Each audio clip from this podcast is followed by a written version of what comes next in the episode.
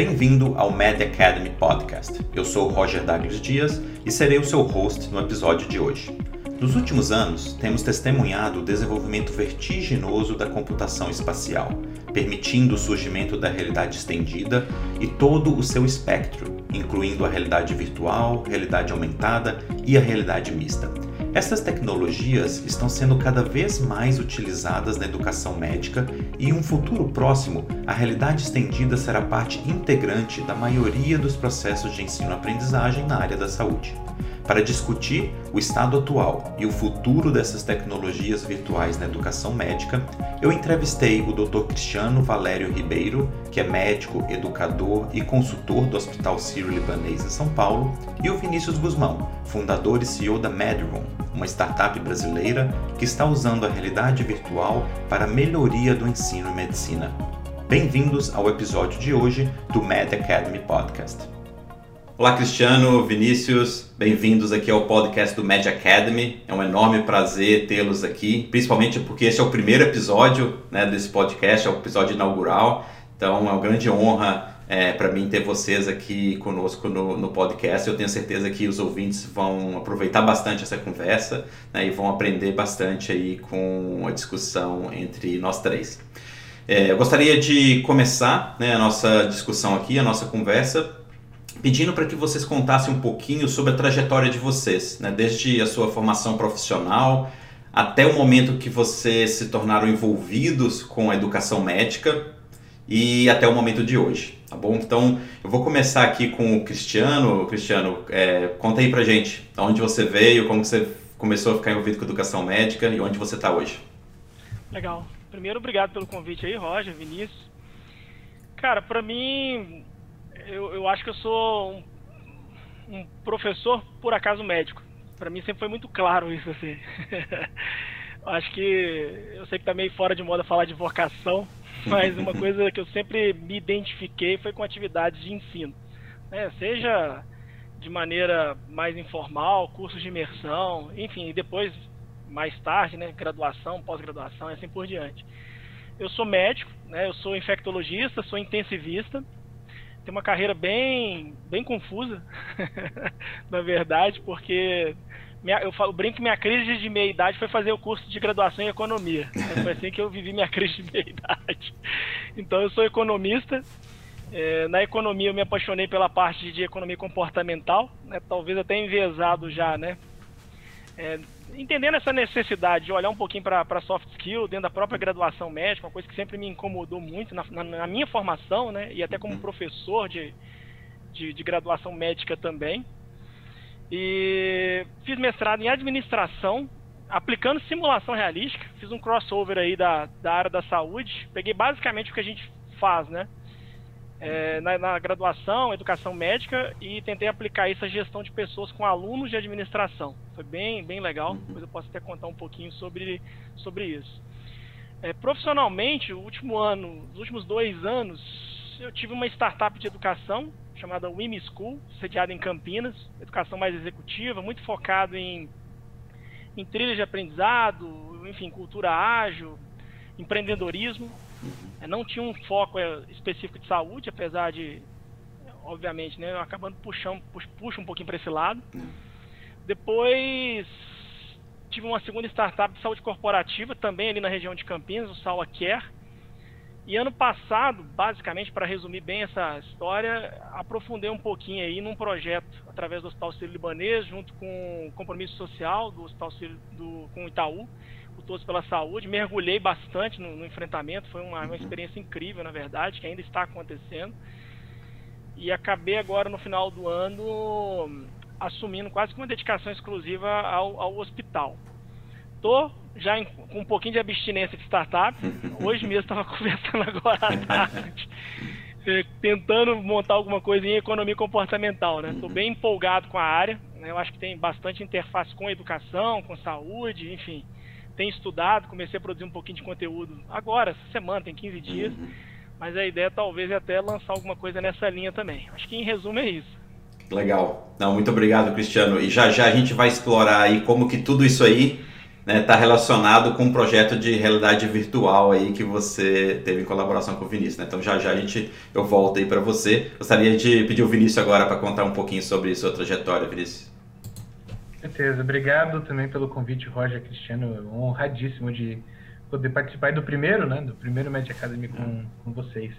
É, eu sou CEO de, CEO de formação, eu sou biólogo de formação aqui da USP eu trilhei essa, essa trajetória mais comum do, do startupeiro aqui em São Paulo, de estar na faculdade, conhece um, um, uns amigos ali, resolvem ter uma ideia de, de um projeto para resolver um problema, se junta, faz o negócio acontecer e, e, e faz, a, faz a empresa funcionar de alguma forma.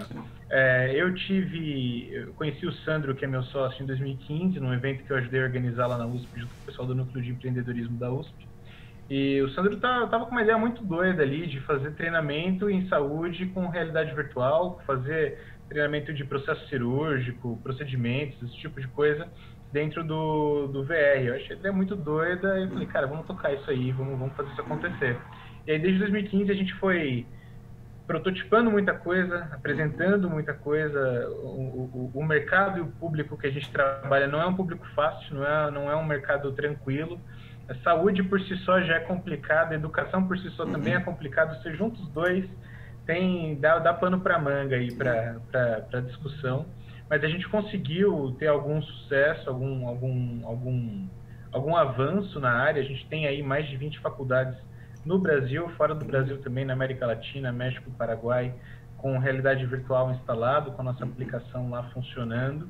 E a aplicação é essa que o objetivo é fazer uma conexão, eu acho que vai conectar muito com, com o que a gente estava conversando antes da gravação, uhum. Roger, de, de aproximar o aluno da, da, da do, do, soft, da soft é. skill, né? Então, tem bastante coisa acontecendo no mundo hoje com, em simulação com relação à hard skill, aos protocolos, ao passo a uhum. passo. Mas tem, tem uma parte que não é 100% aproveitada, pelo menos pelo que a gente viu até hoje, que é você sentir um, um, o conteúdo de uma forma diferente, né? Em vez de você ler num livro e ter uma sensação, uma resposta sentimental àquele conteúdo de uma forma, uhum. a gente coloca isso dentro do VR, é outra coisa, né? É um ponto de vista, é uma perspectiva diferente, a gente ativa vias fisiológicas do aprendizado ali que são diferentes, então a gente consegue explorar ali o, o, o, aprendizado na área da saúde de uma forma, não vou dizer melhor ou pior, eu vou colocar só com só diferente, uhum, né? Porque é, pelo menos pelo que a gente viu até agora, nós não, nós não encontramos um método ouro de, de ensino matador que você chega e fala, ó, isso aqui, faz isso aqui, que você vai ter um profissional 100%. Hum. Então, eu, eu, gosto de colocar que, que é sempre muito complementar, né? Ele varia muito de situação a situação, aplicação a aplicação, depende do público, dos professores, é, da, do, da, dos, da, metodologia que a faculdade uhum. usa, etc. É. Mas é, é, isso, a gente faz esse desenvolvimento já tem uns cinco anos. Fomos recentemente adquiridos por um grupo grande aqui no Brasil de educação, o pessoal do Grupo Anima, um dos maiores grupos de educação uhum. aqui do país, e agora tem bastante. O pipeline já era grande, o negócio agora está. Tá, o desenvolvimento vai ser pesado esse ano. Legal, Não, muito, muito obrigado, Vinícius. E, e agora eu acho como vocês dois falaram isso daí, os nossos ouvintes vão entender melhor qual é a conexão aqui dos pontos, né? Porque é, um monte de coisas vocês viram aí, né? Parece o pessoal que faz tudo, né? Então, educação, economia, comportamento, tecnologia, realidade virtual, né? Fizeram startup, não sei se ainda estão no estado de startup, já foram adquiridas aí, mas empreendedorismo e inovação, né? Eu acho que essa é a educação médica do presente, né? E vai ser mais ainda do futuro, né? Antigamente, quando eu falava educação médica, a gente estava discutindo metodologia de ensino, as teorias de aprendizagem e tudo mais, que é extremamente importante, né? Mas hoje não tem como a gente falar de educação médica, esse é o proposto até do, do Med Academy, sem falar também de educação, falar de medicina, é claro, mas falar de tecnologia, empreendedorismo e inovação. Né? E infelizmente a gente vê que o nosso currículo médico, eu estou falando do mundo inteiro até aqui, ainda falta muito né, para integrar todas essas esses outros campos aí que são extremamente importantes. Né? Então, obrigado. Acho que a gente vai ter aqui a, a ideia é essa, é conversar não só sobre educação, não só sobre medicina, não só sobre tecnologia, mas da interseção entre tudo isso, né? E também, claro, através da inovação, né? Porque é através da inovação que a gente consegue conectar tudo isso e fazer coisas melhores, né? fazer processos melhores, é, no nosso caso, se é o objetivo da educação médica, né? aprender de uma maneira mais efetiva, se é medicina, é levar um cuidado do paciente que tenha mais valor e tudo mais. Então, muito obrigado aí. Bom, vou voltar aqui para o Cristiano e pedir ele aí para descrever é, essa experiência que você teve aí, né, em parceria com, com o Vinícius e com o MedRoom, é, sobre né, usando aí a tecnologia da, da realidade virtual é, num projeto bem específico. Né? Então contem pra gente o que, que foi esse projeto, qual foi a motivação por trás disso, o que, que vocês fizeram. Legal. Bom, na verdade eu estava tava na época como diretor de inovação e novos negócios de um grupo né, é, educacional, que é a Faminas. E a gente tinha estabelecido já o nosso tradicional laboratório de simulação realística, treinamento de habilidade, um laboratório grande, duas unidades, na verdade, uma em Belo Horizonte uma na cidade do interior de, de Minas. E eu tive contato é, com o produto aí da MedRoom, né, que e aí vou falar aqui sem conflito de interesse, até porque não tem mesmo conflito de interesse nenhum, nunca, nunca sempre me coloquei no, como um parceiro, mas é um produto encantador, obviamente, né? É, de extrema utilidade. E que vinha muito para mim, né, responder um pouquinho dessa angústia, né? De como que eu procuro novas maneiras de ensinar, maneiras mais mais interessantes, mais agradáveis, que engajem mais o aluno, né, que incorpore, né, um pouquinho de tecnologia, obviamente, né, mas que tem uma linguagem também mais compatível né, com a atual geração de estudantes que eu tinha em mãos, né, basicamente. E a gente fez uma conversa sobre isso, né, ele, o Vinícius me mostrou algumas iniciativas né, do, do grupo na época, e levei isso para o mantenedor da minha instituição, né, ela se interessou muito pela, pelo produto também, e na época eu lembro que a gente teve a, a, a ideia de subir um pouquinho, né, Vinícius, o, o patamar do projeto. Não, vamos, vamos desenvolver um laboratório, pegar essa mesma lógica do laboratório de simulação realística uhum. E vamos tentar trazer essa lógica para uma construção de um laboratório de, de realidade virtual para os nossos alunos. E foi um projeto maravilhoso, né? A gente, enfim, envolveu desde a da ambiência, né? Arquiteto, fiz um, um, local bem legal, assim, é bem agradável. É, mobiliário, né? Eu acho que o projeto envolveu Legal. tudo, né? Literalmente, né? Desde a da planta, mo mobiliário, onde que a gente coloca, como que coloca, onde que coloca o óculos, onde que é melhor isso. E, o, e que tipo de cadeira, que tipo de escrivaninha, tudo isso aí. Que tipo de cadeira, escrivaninha. A gente fez uma relação de estação por aluno, a ideia nossa, né? Foram 16 estações de realidade virtual, uma por uhum. professor e 15 por aluno, e nós fizemos duas unidades desse laboratório. Uma em Belo Horizonte e outra na cidade de Muriaé, onde tem a matriz desse grupo educacional, né? A gente tem nesse grupo hoje tem em torno de mil, mil duzentos alunos assim de, uhum. de medicina, tá? É, e foi maravilhoso. Primeiro pela por ser uma iniciativa inédita, né? Até de uhum. descoberta mesmo de algumas coisas. A gente interagiu muito, aprendemos muito, né? Você está falando de empreendedorismo, para mim eu, gosto de entender empreendedorismo exatamente assim, né? Como que você ataca um desafio, né? E foi exatamente isso que a gente fez. Um dia de cada vez, aparecer uhum. problema, a gente trocava ideia, os professores da instituição, né, o Vinícius sempre muito ao lado, né, até porque é uma coisa extremamente nova, depois a gente pode até falar dessas das fragilidades, das dificuldades que, que a gente teve né, e, e ainda tem em relação à, à aplicabilidade, né, especialmente com, com os professores, mas foi uma, uma, uma, jornada realmente de descoberta, sabe, de descoberta. Uhum. A iniciativa está funcionando, está rodando bem, e essa semana mesmo, eu ainda participo como consultor desse grupo, a gente está até tentando ampliar o espaço né, para outros cursos. Acho que inclusive demoramos Entendi. demais para fazer isso. Mas estamos trazendo aí alunos de direito, de psicologia, para conhecer o espaço e construir maneiras novas aí também de utilizar, utilizar esse, esse espaço lá. Né? Que acho legal. que em linhas gerais, uhum. acho que é isso um pouquinho, para encurtar a história. Não, muito bom. E, e para esses projetos hoje que já estão em andamento, qual que é o principal foco em termos de pensar assim em competências, né? Qual tipo de competências vocês estão buscando desenvolver aí nos alunos com a realidade virtual? Cara, para a gente lá foi muito, primeiro, né? É, tentar aumentar o engajamento de participação na aula. Uhum. Né? A gente estava, assim, pelo menos na minha avaliação, né? Falhando miseravelmente aí no engajamento do aluno no, no modelo tradicional, extremamente conteudista, assim, né? Então, uhum. o, primeir, o primeiro incentivo nosso foi vamos criar novas formas de engajar o aluno, de, de trazer esse aluno de volta para o ambiente de sala de aula e que, que, que ele é, volte a participar mais das aulas, né? Sair, uhum. tirar ele um pouquinho daquela zona muito é, passiva ali, né, de, de, de assistir a aula. É, esse foi o, o, primeiro motivador nosso, tá? Para ser uhum. bem, bem, bem transparente assim.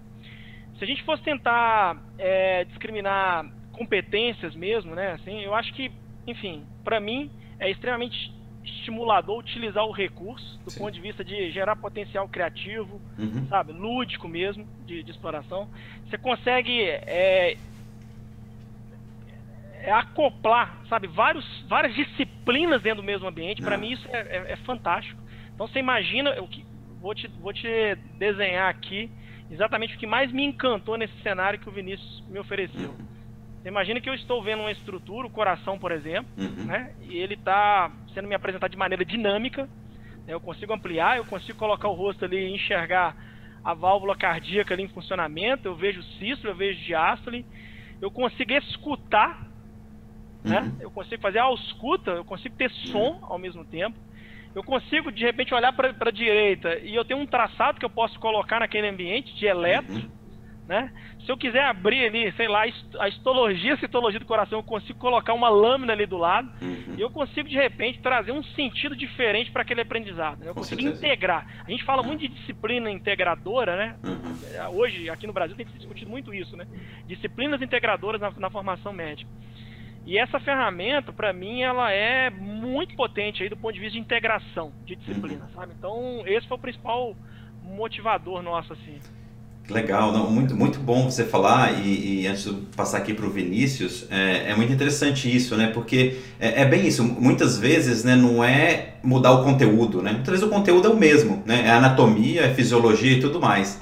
Mas a maneira como a gente entre, entrega, entrega, né, de maneira tradicional, e é a realidade da maior parte do mundo, né? Aqui nos Estados Unidos, aí no Brasil, qualquer lugar, é, não é efetivo. Né? Então, você falou isso, engajamento. Né? O que, que adianta ter um conteúdo ótimo, um professor ótimo, se ninguém está escutando? Né? É, aqui tem uma experiência de Harvard que foi interessante quando eles mudaram para o modelo do Flipped Classroom. Né? Então, acabaram aquelas aulas magras, aqueles professores aqui que são famosos, tem nome de, né, de peça anatômica, é, parte anatômica com o nome deles, modelo fisiologia com o nome deles. Quando eles inverteram, eles deram para o aluno a opção de vir assistir aula ou assistir em casa gravado na hora que eles quisessem. Não aparecia nenhum. De vez em quando aparecia um aluno na aula para aquele professor. E os professores mais tradicionais começaram a ficar bastante, bastante incomodados com isso, porque no final das contas, né, você tá ali tá dando aula, você tem uma plateia, você gosta daquela plateia, né? E você faz aquilo há 30 anos, né? Mesmo que você não tenha nenhuma prova, né, todos os estudos que se tem né, de retenção de conhecimento a longo prazo, de engajamento, de satisfação com o ensino, né, mostra que aula né, tradicional é horrível, né, tem muito essa questão do professor. Então, quando você falou isso é muito interessante. Então, na verdade, o conteúdo é o mesmo, só que agora você tem a opção né, de integrar né, diferentes conteúdos né, no mesmo ambiente e eu tenho certeza que tem outras vantagens aí, por exemplo, falando da realidade virtual, realidade aumentada, que eu gostaria de ouvir do Vinícius, né? Que ele começou falando é, mais cedo, acho que foi até antes do, da, da, conversa gravada aqui, da, da, questão mesmo do, da neurociência por trás, né? Dos ambientes imersivos, né? Então, Vinícius, o que, que, que você acha disso aí? Quais são as outras vantagens que é usar o mesmo conteúdo, mas o que, que a realidade virtual e aumentada pode trazer de benefício? Eu acho que tem uma coisa que é muito importante, principalmente quem não, não tem muita experiência com esse tipo de tecnologia, é entender o seguinte. É, acho que talvez o termo técnico mais correto para a realidade virtual seja computação espacial. E aí a gente começa a entender a computação espacial num, num range.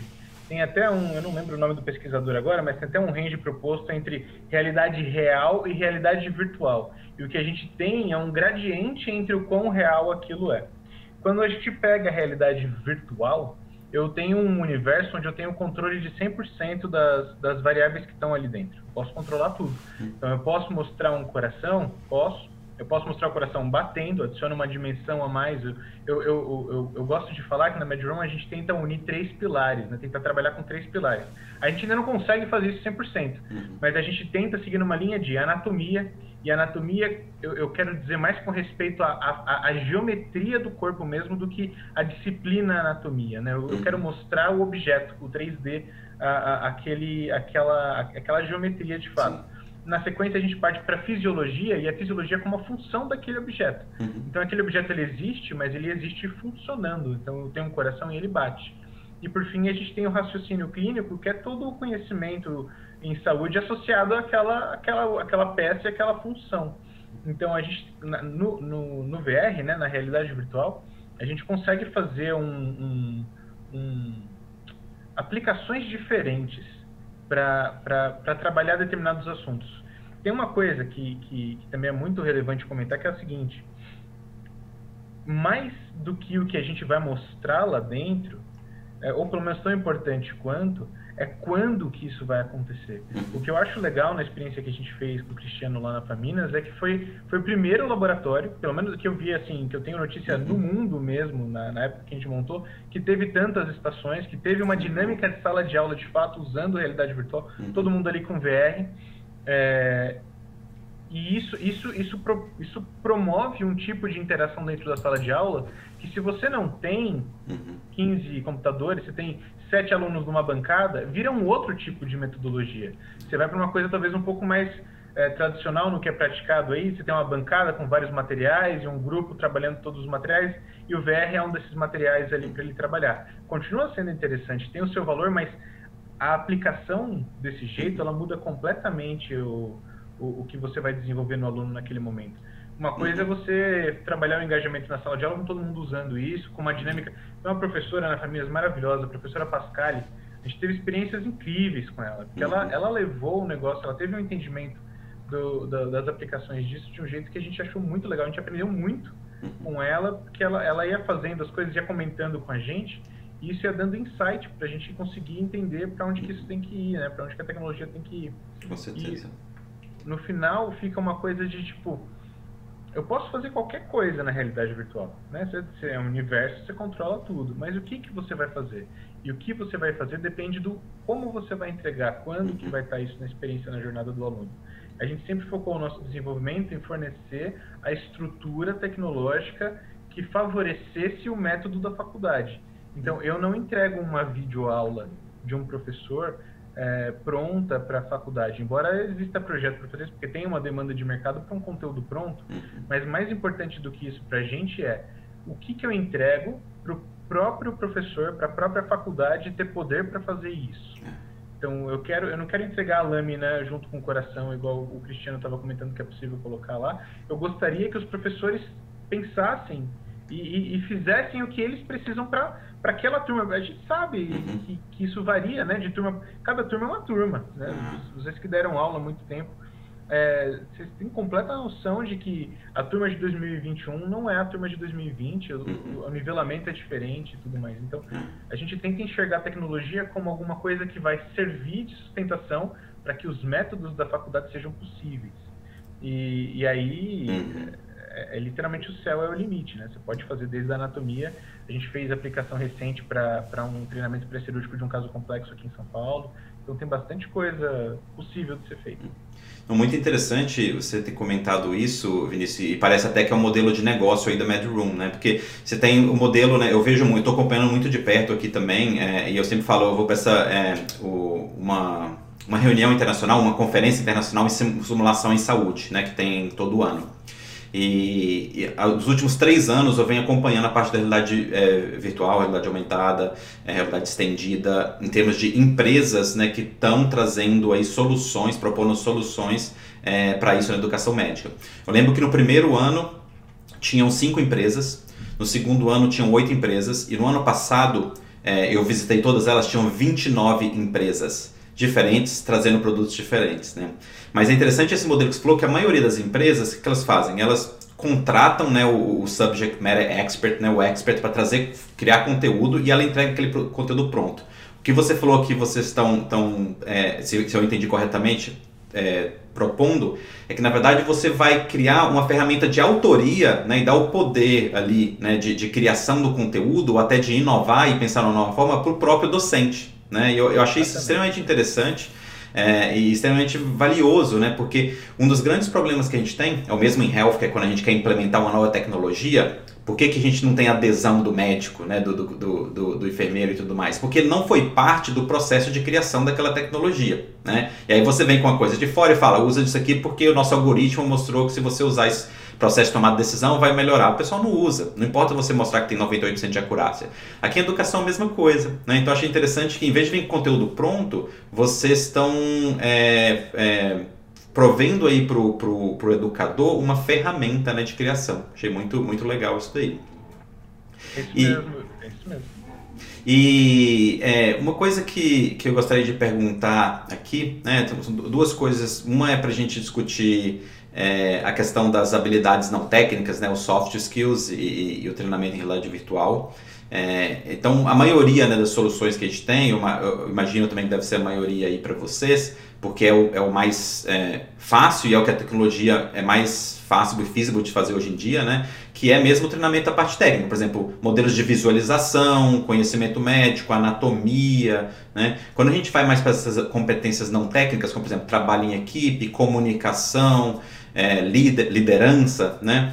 É, fica mais é, complexo, né? embora existem várias iniciativas aí, aí nessa área. gostaria de saber a experiência, é, começar Cristiano, é, se você tem alguma experiência nesses projetos né, que você comentou aí, é, tem algum exemplo aí de usar a realidade virtual, realidade aumentada para treinar essas habilidades mais sociais né, e cognitivas? Cara, o, o, só completar uma, uma coisa antes de de passar para a pergunta, uma coisa que vou falar, é, é, óbvio isso, acho que não tem nada de inédito no que eu vou falar, né, mas só para destacar, eu acho que a gente vem de um momento, a minha formação, né, acho que a sua também, onde conteúdo bastava, né, pelo menos é o que a gente achava, né, então, beleza, se eu tenho um bom conteúdo, eu estou garantido, né, e, e eu acho que uma das características principais, até para fechar esse primeiro tópico que você colocou aí, e é difícil, às vezes, o professor, né, a gente até gerar essa sensibilização com o professor em relação a isso, né? É, em relação à forma mesmo, sabe? Só, só para destacar isso. Eu acho que a gente vive agora, né? É uma característica geracional é, de forma ser tão importante quanto conteúdo. Lógico, uhum. conteúdo é fundamental, não adianta. Não estou falando de qualidade de conteúdo e tudo. Mas talvez tão importante quanto seja a forma de transmitir isso. Né? Óbvio, eu, você, nós somos bem enviesados aí desde a simulação, a gente já, já, já acredita muito na forma diferente de ensinar, já tem tempo. Mas eu, eu percebo muito dessa, dessa maneira, assim, sabe? É, bom, o que, que eu acho em relação a, especificamente na nossa experiência lá do laboratório, é, pensando em soft skill? É, seria precipitado da minha parte falar que a gente teve toda uma estruturação, sabe, de quais competências não técnicas a gente quer levar para determinada aula. Isso não aconteceu de maneira estruturada, mas o que eu percebo foi como o ambiente né, do laboratório ele favorece muito a interação entre aluno, professor, sabe? Uhum. E entre os alunos, eu vi isso com, com, com, olhos bem positivos, assim, sabe? Essa possibilidade de trazer de volta para dentro da sala de aula, sabe? É uma comunicação mais próxima, sabe? É, caiu um pouco, sabe, da, da barreira, né? É, da, da, timidez que muitos alunos têm. Né? O ambiente ele favorece muito isso. Querendo ou não, a gente está falando, né? Até porque o nosso, a nossa referência é sentar numa cadeira e assistir uhum. uma aula da maneira tradicional.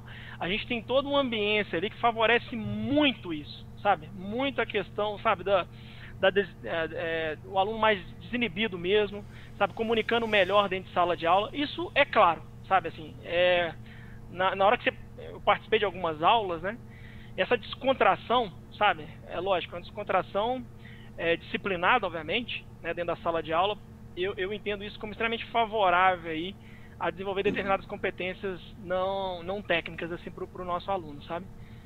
Não sei o que, o Vinícius pensa também, qual é a experiência, mas pelo menos o que eu colo colocaria seria isso. Correto. Eu posso comentar também? Pode sim, Vinícius, por favor. É, é, é, bem por aí mesmo. É, tem, tem algumas. Em, em, questão da skill não técnica, acho que tem duas coisas que vale a pena a gente deixar, deixar bem pontuado que é uma tem o que a gente pode fazer dentro da experiência virtual com a tecnologia e outra é o que a gente faz fora, que é exatamente o que o Cristiano falou tem uma essa, essa, preocupação inclusive né que ele comentou que, que, a gente não fez a gente também não fez esse, esse raciocínio estruturado em cima de quais competências e tudo mais a gente desenvolve pelo seguinte a gente tem problemas bem anteriores, eu acho que meu conhecimento da área da simulação em si não é tão profundo, mas vocês podem colaborar com, com o raciocínio se eu estiver falando alguma besteira. O nível de engajamento é baixo, não importa a tecnologia que a gente use. Né, eu, eu, eu já fui em vários centros de simulação aqui no Brasil, visitei vários, conheci vários da família, é incrível, inclusive. Quando a gente foi, eu fiquei bem impressionado.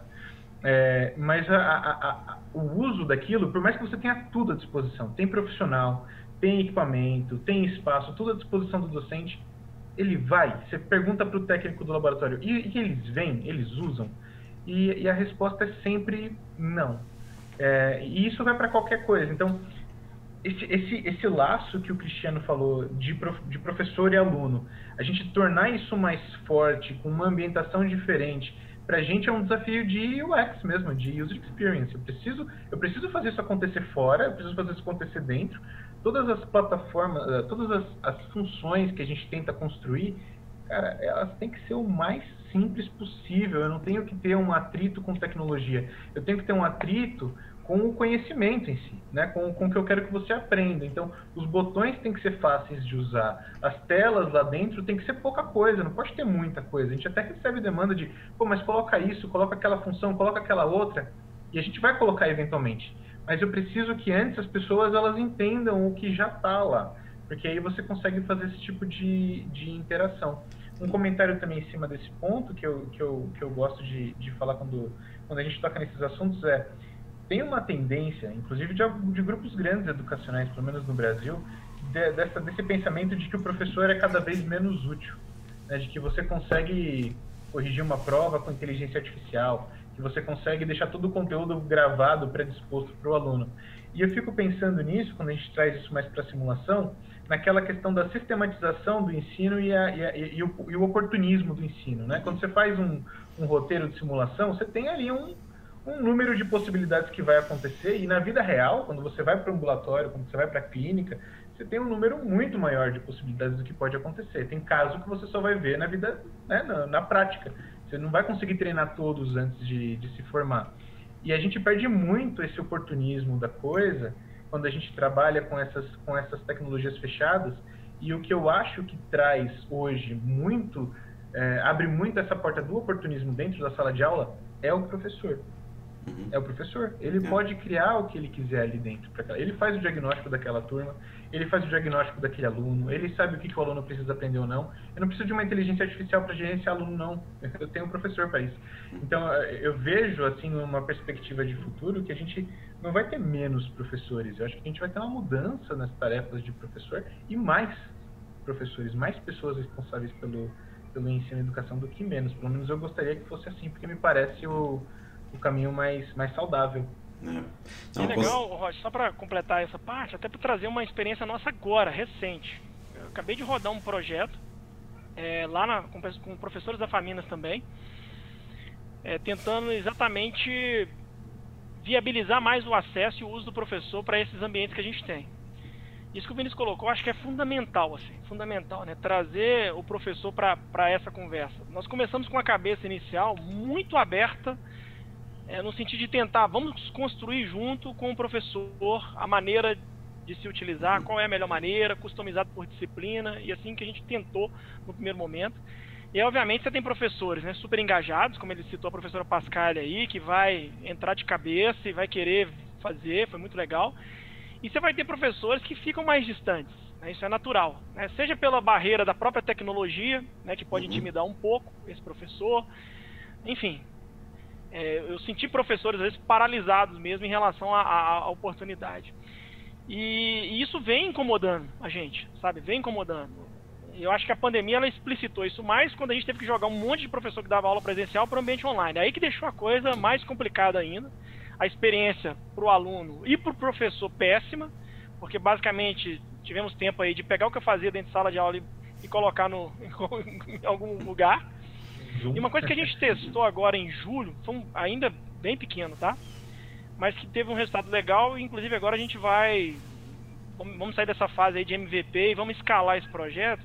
Foi exatamente esse ponto que o Vinícius colocou. Eu trouxe, em julho do ano passado, em cada uma das unidades, cinco professores que tinha esse perfil já mais engajado, que gosta, sabe, de novas formas de ensinar e tudo, para um programa que a gente, eu chamei de facilitação, sabe? Então eu coloquei com cada um desses professores, é, se eu não me engano, o primeiro teste que eu fiz foi oito professores por facilitador. Então são professores que se destacam no perfil lá, é, que são mais engajados, e eu coloquei eles, né, ampliamos a carga horária deles para eles serem facilitadores de outros professores.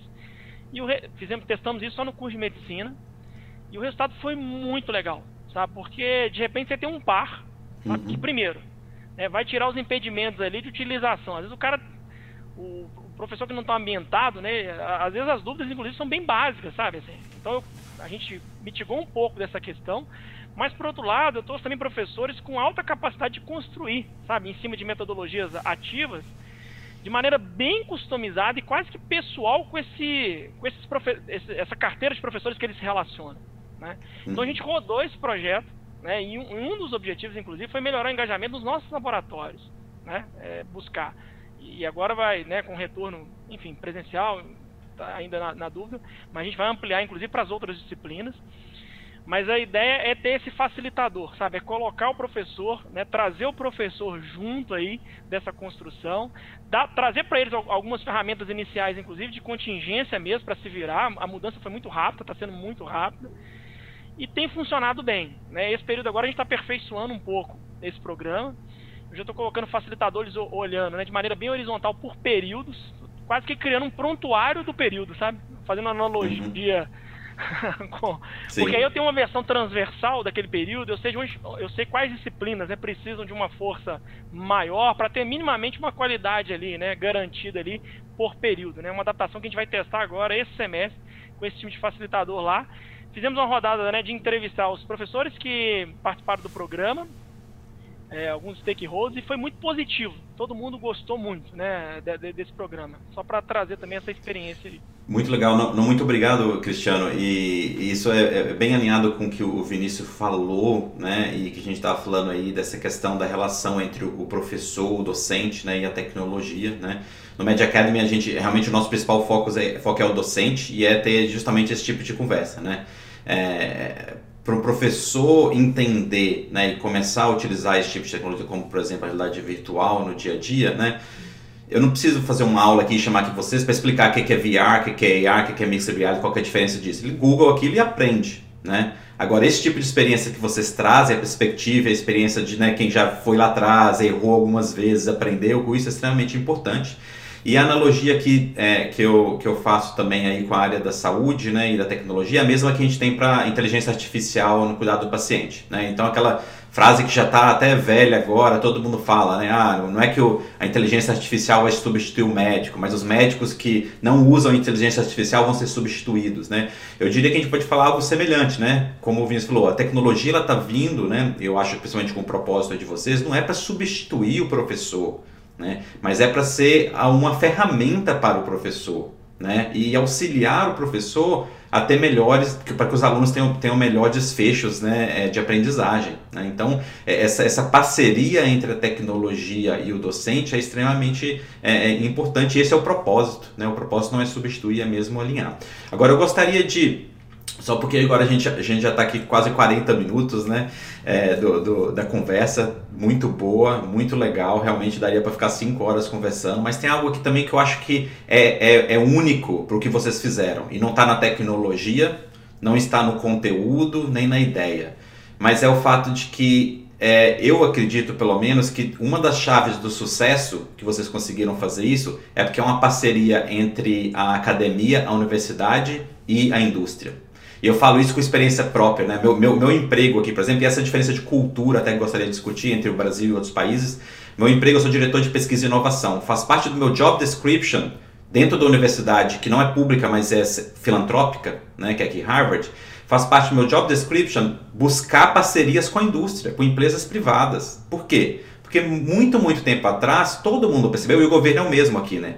que esse é o melhor caminho. Em vez de você tentar falar, né, como o Cristiano começou falando, né, conflito de interesse, porque infelizmente a cultura que a gente tem no Brasil é essa, né? Ah, não, tem conflito de interesse, tá, tá, tá mexendo com a indústria privada e tudo mais. Infelizmente essa cultura é muito de retrocesso, né? E a parceria entre a indústria e a academia, não importa se é público, é privado com fins ou sem fins lucrativos, traz esse tipo de benefício. E eu vou só pegar um, um gancho aqui com o que o Vinícius falou, e o, e o Cristiano sabe bem disso. O Vinícius falou assim: olha, por que, que a gente não começou aí trabalhando com comunicação de notícias difíceis, é, liderança, né, multiplayers, medindo não sei o que e tal? A gente começou do básico porque tem um monte de coisa, é, é, um stepwise approach, né? E esse é o que a gente fala que é o, é o startup mindset, né? Que nós como professores, né, Cristiano, claro, a gente tem aí também o, muita prática com empreendedorismo, mas a maioria de nós docentes na academia, a gente não tem. A gente tem um monte de ideia, a gente tem um monte de pesquisa e tudo mais. Então a gente fala assim, ah, vamos desenvolver isso, olha que legal seria isso, isso, isso. Aí a gente precisa de alguém, como por exemplo a indústria, para vir e falar assim, legal, mas para desenvolver isso lá na frente, você primeiro precisa fazer isso básico. Já pensou na finança? Já pensou na, no, no, retorno de investimento? Já pensou na feasibility disso? Né? Não é só ideia. Então eu acho muito legal essa experiência é, que eu tenho muito aqui, é o meu papel, que é a experiência de integração e colaboração da academia com a indústria. E eu gostaria de saber aí qual é a perspectiva de vocês, que eu acho que isso é uma coisa que foi única, única também nesse, nessa parceria de vocês. Vou começar aí pelo Vinícius.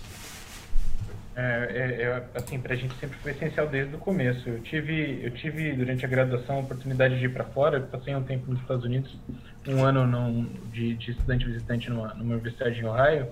E eu tive, tive um pouco dessa experiência que você comentou, Roger, de, de ver a academia e a iniciativa privada trabalhando mais, mais em conjunto. Eu achei aquilo fantástico, porque é uma união de forças que é, é, ela é necessária. Né? Na academia a gente tem uma, uma predisposição à perda, então eu posso perder, eu, não tem problema a gente fazer uma coisa que não dá certo. É, eu, tem sempre problema, né? Conseguir verba de novo depois é difícil, mas mas, assim, pensando na essência do, do, do, que é a academia, você pode perder, você pode se dar o luxo de, de fazer uma pesquisa que ela não vai trazer um resultado, ela, ela vai trazer, na verdade, um, um, um, uma evidência de que aquilo não tem resultado. É, mas na indústria privada a gente tem o contrário, a gente tem que fazer aquilo virar uma realidade, senão ela deixa de existir. E, e, então é uma união de forças que eu acho muito, muito relevante. A gente sempre tentou encarar desde o começo todas as relações que a gente teve é, comercialmente falando, mas como parceria mesmo. Porque, primeiro, é, sou biólogo de formação, eu não sou médico, eu não sou nem educador. E o Sandro também não é. O que, que, a gente entende? A gente entende de tecnologia, a gente entende como construir as coisas, a gente entende desse, dessa, dessa questão de como fazer a ideia ir para frente e como construir o que o meu cliente precisa. E a partir do momento que eu vou para a faculdade, a gente chega e fala, beleza, o que, que a gente tem que fazer para dar certo? Com a Faminas mesmo, não sei se o Cristiano lembra, a gente fez uma baita negociação lá, é, a, a, reitora super mantenedora, bem dura na queda na negociação, mas não tem problema, porque o que a gente quer fazer é fazer a coisa funcionar. E ela falou, para mim funciona se for assim. Beleza, então a gente vai fazer funcionar do jeito que você precisa que funcione, e a gente, da nossa parte, vamos tentar construir o, o, o o que é necessário para fazer essas coisas saírem do papel. Então, é, é, é, difícil no Brasil, acho que não preciso ficar repetindo de que, assim, a gente tentou fazer parceria com faculdade pública no Brasil e não dá, é, não tem como. Você deixa a realidade virtual de graça no espaço deles e você não pode deixar. Então, assim, é bem complicado. Eu não vou dizer se é certo ou errado, porque tem, tem questões que são, que são justas, né? Já, se você está dando espaço para um, por que, que você não vai dar para outro? Porque no final das contas você vai estar usando a, a, o nome da faculdade. Tem um, uma dialética ali que é importante, mas é difícil, né? A gente precisa de soluções para essas, essas questões e não deixar elas. Entendo que elas existam, mas elas precisam de respostas. Né? A gente não pode ficar, ah, porque tem uma dúvida, um question mark ali, a gente não vai avançar num determinado assunto. Então, Exatamente. Acho que é bem relevante e o nosso cenário aqui não é tão bom assim. Uhum. É, e acrescenta ainda o fato que querendo ou não, né, grande parte dos nossos alunos, né, eles vão para o mercado de trabalho, eles vão compor né, o setor privado, as empresas, e nada melhor do que conviver já na graduação, até para aí eu falando como professor mesmo, né?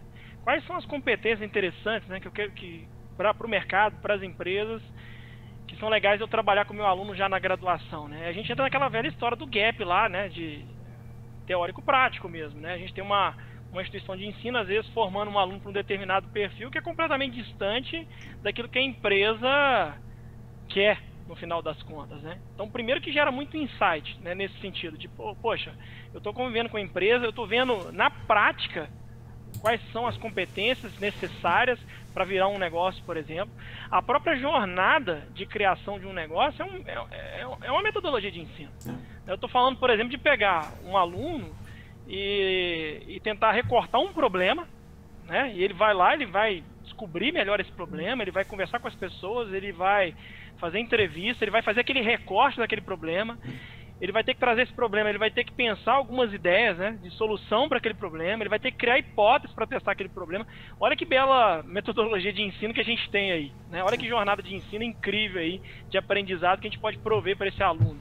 É, tem um professor, agora se não dele, na África do Sul, ele utiliza muito isso, né, de desenvolver projetos na comunidade do entorno, usando jornada de design, por exemplo. É um belo, é um belo de um, de um aprendizado isso para o nosso aluno, né, no final das contas. Com certeza, é, Cristiano. E era isso mesmo o ponto que eu, que, eu, que eu queria falar aqui, né? Não só mesmo como uma oportunidade aí de, de negócio para a empresa e para a indústria e para a academia, né? Então aqui a gente não é só porque assim é legal, a gente produz muito, mas também os dois se beneficiam, né? Mas principalmente o desenvolvimento, né? Assim, a, a gente tem planos de governo aqui, né? Que financiam as startups, é, são programas específicos, tem que ter startup e o, a academia juntos, para desenvolver um produto comercial. Né? Então não tem aquele negócio, ah, não pode ter lucro, não pode ganhar dinheiro. Não, porque aqui nos Estados Unidos o que o pessoal descobriu? Quanto mais você tiver, suas empresas, a indústria privada, ela for é, é, tiver sucesso, né, melhor vai ser para a economia. E se esse sucesso for em conjunto com a universidade, mais ideias vão ser criadas, mas não só criar ideia, elas vão ser aplicadas, né, vão ser desenvolvidas, né? E é tudo assim, né? Então eu tenho pesquisa né, pelo, pelo NIH, que é o National Institute of Health, que é o Ministério da Saúde, que é o que mais financia a saúde nos Estados Unidos, diria, no mundo, da NASA e agora um recente do Departamento de Defesa, né, o DoD, que seria, seria o Ministério da, da, Militar, né? E esses dois, por exemplo, da NASA e do DoD, são de realidade virtual, é, com uma parceria com uma empresa privada. Né? Então, é, são os dois, a gente vai desenvolver produto, né? a gente é, tem a intenção de desenvolver um produto comercial. Cada vez mais o meu hospital e a universidade aqui, quando eu vou, é, por exemplo, é, fazer uma patente, né? custa para o hospital 50 mil dólares só para advogado, só para escola de advocacia. Então, antes dele decidir fazer esse investimento, ele quer saber assim, ok, é uma ideia boa, é, você fez pesquisa, né, todos os métodos, produziu, publicou, ótimo qual que é o seu commercial path, qual que é o seu plano de comercialização e o seu business plan. Então, cada vez mais a gente tem impressão da, da academia como estratégia, né, de que todo produto de pesquisa dentro da universidade tem que ter um commercialization path, tem que ter um, um caminho de comercialização. Por quê? Pensa em todas as coisas que mudaram a vida das pessoas hoje em dia, né? Elas só mudam, só, só é escalável através da comercialização, né? Aquela pesquisa, o DNA, o que tem hoje na vacina, se ficasse só dentro da bancada de pesquisa, dentro da universidade, publicando artigo e não fosse para um caminho de comercialização, isso não atinge as pessoas. Né? Então, a gente tem que ter essa, essa, essa percepção e fazer isso que você falou, colaboração, é parceria. Né? Não é necessariamente que a universidade ela é cliente da, da, da, da, indústria, eles são parceiros. Né? Eu acho que essa é a mentalidade e eu estou muito feliz aqui, na verdade, que a gente conseguiu conversar isso, porque o que eu não queria é que a gente chegasse aqui e conversar o que é realidade virtual, qual que é o último headset que saiu da, do Facebook e tudo mais, né? Porque tudo isso, e aí pensando também em metodologia de ensino, né? Coisa que o, o aluno ou docente que está assistindo aqui, que está escutando o podcast, vai lá no Google e aprende, né? Você aprende sozinho, é conteúdo. Né? Agora, trazer essas experiências e estratégias né, de como implementar projetos eu acho que esse é o grande aprendizado que, que, que a gente teve aqui durante o, o, podcast e esse é o grande objetivo mesmo, né? É, é trazer o diferencial, né? Eu acho que com a, com a realidade virtual é essa oportunidade que tem, né? Criar essas experiências, né, para o aluno, que não é só criar conteúdo, mas criar uma experiência que é mais efetiva. É, muito obrigado aí. É, a gente está aqui agora já 49 minutos, parece que foi só 5 minutos, né? Realmente temos que fazer um, um episódio, um parte 2, né? Ou usar outro, outra mídia para continuar a conversa. Foi muito bom, mas eu quero é, respeitar o tempo de vocês. Sei que todo mundo está muito, é, principalmente sexta-feira, todo mundo tá tem muito trabalho para fazer. Gostaria só de pedir aí é, é, de cada um de vocês as considerações finais, qualquer comentário que vocês gostariam de, de fazer, algo a mais para acrescentar que a gente não conversou, é, ficam, fiquem livres aí para falar qualquer coisa que vocês queiram. Vou começar aqui com o Vinícius. eu agradeço de novo, me senti bastante honrado mais uma vez em poder conversar disso com vocês. Achei a conversa fantástica. Gostaria que a gente tivesse mais tempo e assim vou cobrar que a gente converse mais, Roger Cristiano, porque é, achei legal de verdade. Acho que tem, tem bastante coisa ainda que dá para aprofundar. A gente conversou do, da parte de fora do VR tem parte de dentro também, né? A gente pode falar, a gente comentou pouco de, por exemplo, como, como é que uma animação lá dentro consegue te deixar emocionado e para fazer um cenário de, de notícias difíceis, alguma coisa do gênero. Tem bastante coisa ainda que, que assunto a ser discutido, tem bastante coisa que precisa é, é, é, de pessoas discutindo em cima, então quanto mais gente falando de, de realidade virtual, realidade aumentada, mista, computação espacial, que eu comentei mais cedo, melhor, melhor. Eu acho que tem, tem muito espaço ainda para fazer muita coisa e a gente está sempre à disposição. Quem quiser trocar ideia, discutir experiência, tentar construir alguma coisa nova, a Medroom está sempre à disposição para fazer essa ponte, para tentar trazer mais gente para o time do VR, para o time da realidade da computação espacial. Obrigado, Vinícius. E, com certeza, a gente vai. Um episódio aí, uma próxima conversa, com certeza vai ser mais por parte de dentro, né? Eu, eu, e a gente vai poder conversar e trocar ideia. Ah, em termos de pesquisa, o que eu mais, faz, eu mais faço é pesquisa relacionada com isso, estão medindo aí a, a, parte emocional e fisiológica durante experiências de, de ensino diferentes, seja realidade virtual, simulação, medindo estresse, engajamento com eletroencefalograma, frequência cardíaca, né? Então a gente vai estar tá marcado aí, já deu, já deu o tópico, né? A gente já tem o tópico para conversar que é essa parte da, da, da, neurociência, a ciência neurocognitiva por trás dos ambientes é, é, imersivos e da é, computação espacial. Muito obrigado aí pela, pela, pela colaboração e pela conversa. Agora passar aqui para o Cristiano para as considerações finais. Também agradecer, foi ótimo, adorei. Acho que o Vinícius falou no início da complexidade de educação e saúde, né? E aí a gente está tentando unir as duas coisas aqui. Mas por outro lado também são duas áreas onde o impacto que a gente consegue gerar é muito perceptível, né? Quase que direto, né? Bem linear isso, né? Causa e efeito, né? Na saúde e na, na educação. Então, sigamos apaixonados aí pelo que a gente está fazendo, buscando novas, novas possibilidades aí. Vontade, motivação, não falta, né, Vinícius? É isso, Roger. Obrigado, viu? Obrigado, Cristiano. Obrigado, Vinícius. Grande abraço aí. Obrigado a você, ouvinte do Med Academy Podcast. Se você quiser ter acesso a mais recursos como este e muito mais, entre gratuitamente para a comunidade virtual do Med Academy e venha aprender, ensinar e reaprender educação médica com a gente.